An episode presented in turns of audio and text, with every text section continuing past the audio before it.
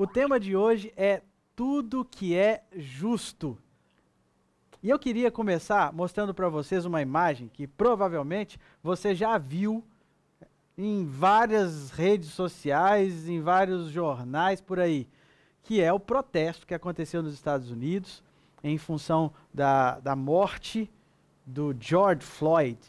E Black Lives Matter acabou se tornando um, um, é, um tema, né, um movimento ativista é, que é definido na Wikipédia, na pesquisa que eu fiz, como um movimento internacional. Teve origem ali na comunidade afro-americana, contra a violência direcionada às pessoas negras e tal. E aí, na definição do que significa Black Lives Matter, diz assim que é, esse protesto é, em torno de mortes de negros causadas por policiais é, é mais amplo do que as pessoas pensam. Quer tratar a respeito de discriminação, brutalidade policial, desigualdade no sistema de justiça criminal dos Estados Unidos. Ou seja, é, o Black Lives Matter vai muito além do que só é, uma pessoa que morreu assassinada. É, na verdade, é um movimento que busca por justiça.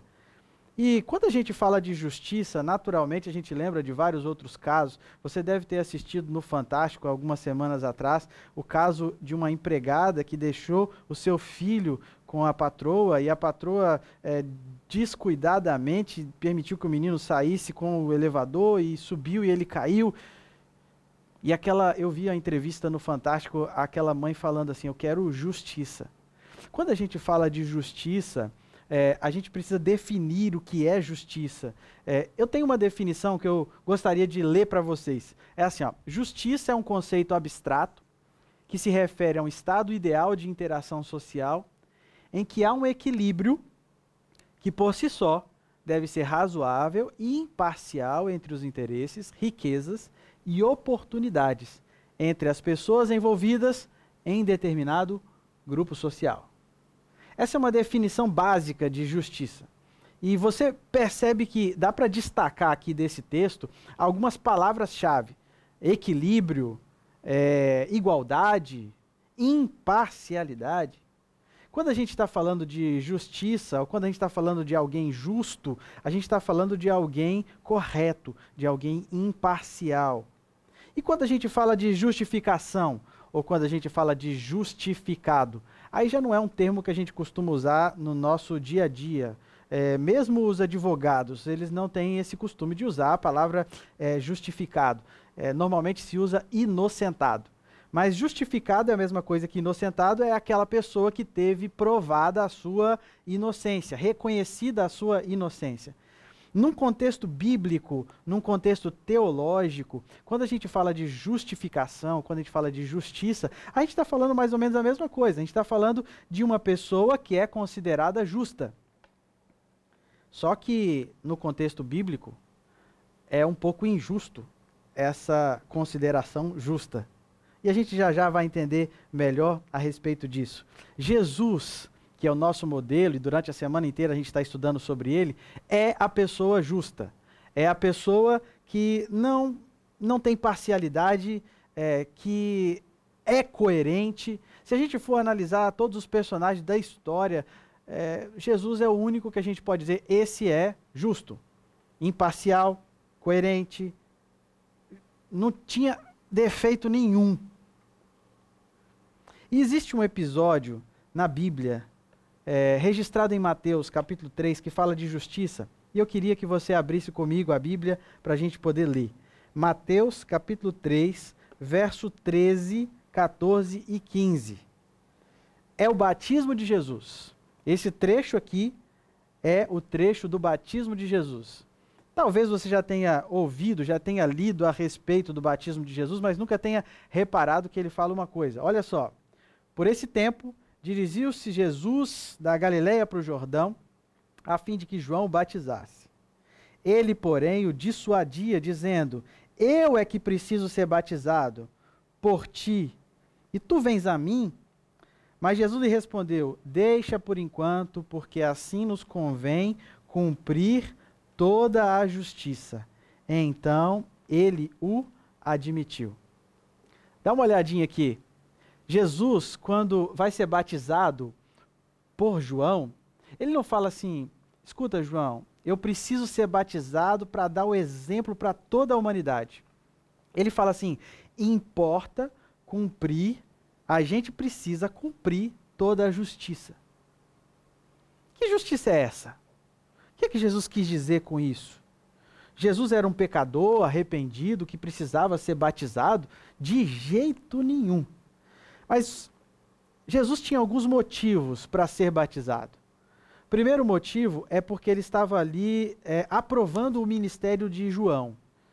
João, apesar de acreditar em Jesus como Messias, tinha suas dúvidas naturais. E quando Jesus aceitou o batismo por João, e o céu se abriu, uma nuvem uh, se abriu e desceu ali uma pombinha, símbolo do Espírito Santo. João Batista teve o seu ministério confirmado. Por isso Jesus se batizou. Uma segunda razão é porque, de fato, Jesus se batizou para nos dar um exemplo. Ele viveu aqui como homem e como homem ele foi batizado. E eu e você precisamos ser batizados se a gente também quer ser salvo. É o que diz a palavra de Deus. Agora, eu queria te levar a pensar numa outra esfera. Na, no texto que a gente leu, fala assim que Jesus veio cumprir toda a justiça. Ele foi batizado para cumprir a justiça. Em Lucas capítulo 12, verso 50, fala que o batismo de Jesus é um retrato do batismo da cruz. Em outras palavras, Jesus precisou ser batizado também porque o batismo simboliza a morte para uma vida de pecado e uma ressurreição para uma nova vida. Eu e você, quando somos batizados, o nosso batismo só faz sentido porque ele foi batizado sem precisar. Ele foi lá e desceu as águas sem necessidade. Você e eu, quando descemos, a gente é uma água normal, de cloro, que está ali dentro do tanque, mas aquele batismo ali, ele só faz sentido por causa do batismo que ele fez. Se não fosse o batismo de Jesus, o batismo que ele batizou, o seu batismo, o meu batismo seria um banho. Quando a gente aceita ser batizado, é porque a gente está aceitando o que ele fez por nós. E o que ele fez por nós foi no, na cruz e foi ali também no momento do batismo. Essa justiça que ele está falando aqui, que justiça é essa? Romanos capítulo 6, verso 23 é muito conhecido, eu não vou nem abrir nem projetar, você sabe. O salário do pecado é o quê? A morte. Quando Adão e Eva pecaram, a consequência daquele erro que eles cometeram era o quê?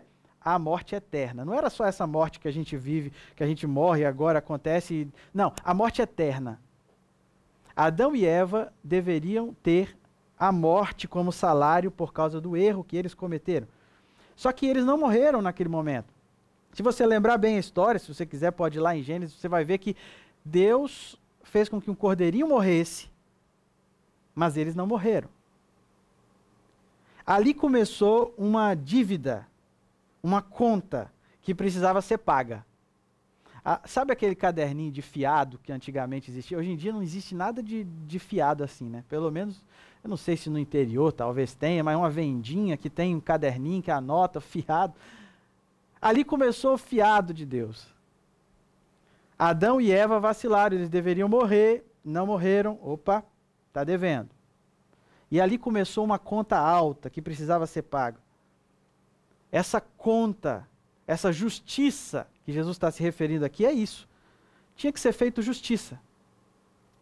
Em outras palavras, 2 Coríntios capítulo 5, verso 21 diz assim: Deus fez daquele que não tinha pecado, aquele que não tinha pecado algum, a oferta por todos os nossos pecados, a fim de que nele nos tornássemos justiça de Deus. Escuta uma coisa, a gente é justificado por causa que Jesus, que não tinha culpa, recebeu a nossa culpa. Deu para entender? Quando Jesus foi batizado, ele fez uma troca injusta com a gente. E quando a gente quer a salvação, a gente precisa entender que por nossas próprias forças a gente não consegue ser justo, limpo, correto. A gente pode tentar ser honesto aqui e ali nos nossos negócios, mas a justiça de pecado, ela só acontece graças a essa troca injusta que acontece. A gente precisa colocar o tempo todo diante dos nossos olhos coisas justas, coisas corretas. Agora, a justiça divina, a gente só consegue, o perdão judicial das nossas culpas, dos nossos pecados, ele só acontece se a gente aceita a troca que Jesus fez.